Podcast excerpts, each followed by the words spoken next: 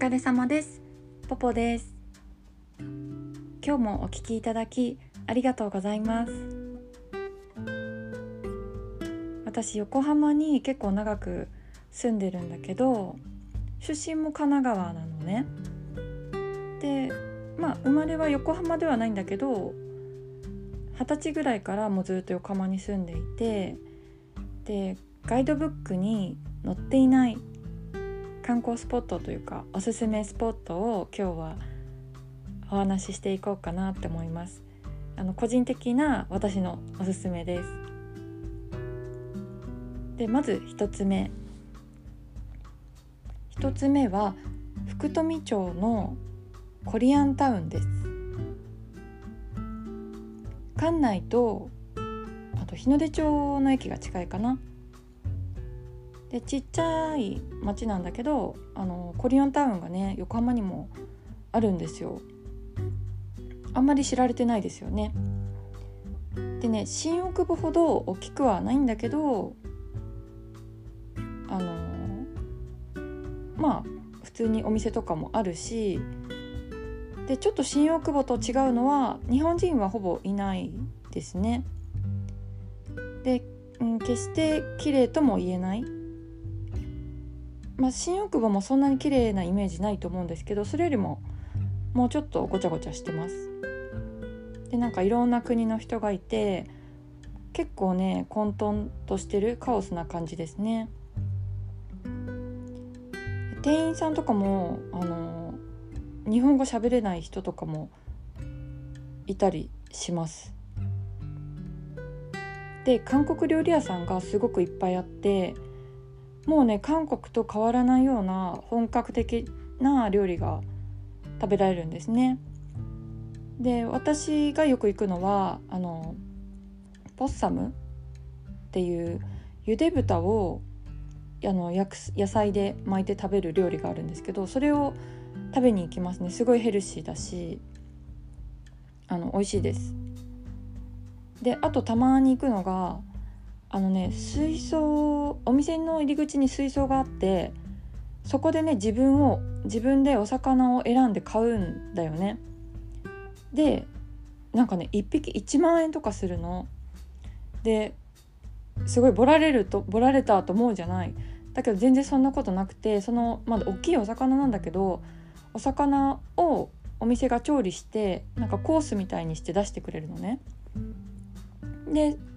それがもう1万円だからもうお友達何人かで行ったらもうお腹がいっぱいになるし、まあ、お酒は別だと思うんだけどあと韓国料理ってあの小皿とかおかずがいっぱい出てくるじゃない。だからそれもあるしあとお魚はねあのお刺身に最初お刺身が出てきてでコチュジャンとか野菜を巻いてお刺身を食べるんだけどその後にあのさばいたお魚の骨で鍋を作ってくれるんですね。でその鍋にねなんかねなんだろうお餅じゃないんだけどこう小麦粉を練ったような耳た耳たぶみたいな形のねなんかこう炭水化物系のものが入っててそれがすごい美味しいんだよね。ですごい楽しいです。で食材店も2つだけあるんだけど、まあ、新大久保と比べると、まあ、ポップな感じのお店ではなくて化粧品とかは売ってないですね韓国コスメとかは売ってなくてまあフェイスマスクくらいは売ってたかもしれない、まあ、お菓子とか韓国海苔とか調味料とか、まあ、一通りのラーメン一通りの材料とかそういうのは全部揃ってます。でねなんでこうガイドブックとかに載らないかっていうと、まあ、ちょっとね女性だけだと夜は危ないかなっていう治安はね良くないんですよね。でも風俗とかラブホとかさあのフィリピンパブとかたくさんあるしまあ、そういう大敗的な雰囲気が好きな人は好きかもしれないです。あのー、小説でさ「深夜特急」っていう旅の小説があるんだけどそういうのが好きな人は好きだと思う。で、えっと、2つ目が大田生のれんっていうご飯屋さん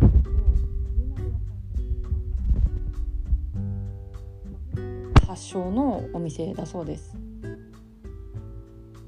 場所は石崎石崎町の駅から近くですね。で牛鍋って私ここのお店以外では食べたことないんだけどステーキとはあステーキじゃないあのすき焼きとは全然違ってこうね四角いね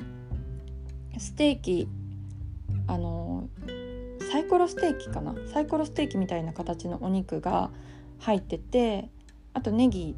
と味噌が入ってるそのちょっと甘い甘辛いような味付けのお味噌あお鍋なんですね。で名古屋のお味噌味が好きな人は好きだと思う。で店構えもすごいなんかこう歴史を感じる料亭みたいな感じでねお値段もねまあ決して安くはないんだけどまあここでしか食べられないから旅行に来た時は是非食べてみてください。なんか話それちゃうんだけどあの商店にさ歌丸さんっていたじゃない？で歌丸さんのご実家が遊郭だったんだって。で歌丸さんは遊郭で育ったらしいんだけどこう姉さんたちに囲まれて。その遊郭がこの辺りにあるらしいあったらしいですね。今は多分ないと思うけど。で3つ目。3つ目がディスプレイミュージアムです。ちょっと名前からしてねなんか美術館みたいな名前なんだけどミュージアムって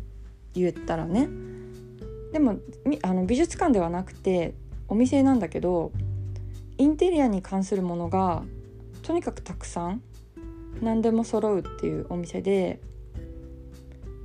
まあ、特にねなんか造花の種類が本当にたくさんあって圧巻です。まあ、造花だから、まあ、季節とか国とかに関係なくいろんなお花の種類があるんだけどねこう寒い国のもあったしあったりあったかい国のもあったりだから便利ですよね。であとは置物とかお店とかに飾るこうインテリアグッズとかこうなんか手作りキットとかまあお客さんもこうなりわいにインテリアをこうなりわいにしてそうな方とかがもうプロが来るお店だけど一般の人も買えるんですよね。でこういうお店って私ここ以外に見たことなくてまあ湯沢屋とかにもちょっとね造花とか置いてあるけどもうレベルが全然違います。まあインテリア好きな方はすごく楽しめると思うので是非でここねちょっと場所が不便なところにあって横浜駅から歩いて15分ぐらいかなベイクウォーターの先にあるんだけれどもあまあ東口から無料バスバスって言ってもすごくちっちゃいんだけどね無料バスも出てるのでよかったら来てみてください。で最後はちょっと場所とは違うんだけれどもおすすめというか興味がある人がいればなと思ってなんだけどあの羽田空港からねみなとみらいまで船が出てるんですね意外に知られてないんだけどまあ日曜日だけで1日1便だったかなで C バスっていうの観光バスがある観光水上バスみたいのがあるんだけどそれは有名なんだけどこっちの羽田のやつはあんまり知られてないんだよね。で羽田空港からみなとみらいまで90分かかるのでかなり長いので、まあ、海が好きな人には最高だと思うんですけど、まあ、小さい船なんでかなり揺れるので酔いやすい人にはちょっとおすすめできないかな、まあ、酔いやすくなくてもちょっと酔い止めは忘れずに持ってった方がいいかも。でね羽田空港の乗り場が第3ターミナルから歩いて15分だから結構ちょっと不便な場所なのよね。でみなとみらいはえっ、ー、とねインターコンチの下のプカリ桟橋っていうところに船が止まるのでまあそこから観光行くのは便利ですよね。機会があったら是非乗ってみてください。で私のおすすめは以上ですで横浜っていうともうみなとみらいとかに行きがちなんだけど本来のね横浜は今日ご紹介したようなこうエリアを横浜っていうらしいです。でお年寄りの方に聞いた話だとあの子供の時はね東口横浜駅の東口とかはねまだ海でなんか釣りしてたとか話を聞いたことがあって。で今そんな東口にはあの K アリーナっていう大きなアリーナとかあとホテルヒルトンが建設中です。今日ご紹介したとこぜひ遊びに行ってみてください。今日もお聴きいただきありがとうございました。ご意見ご感想ご質問をお待ちしております。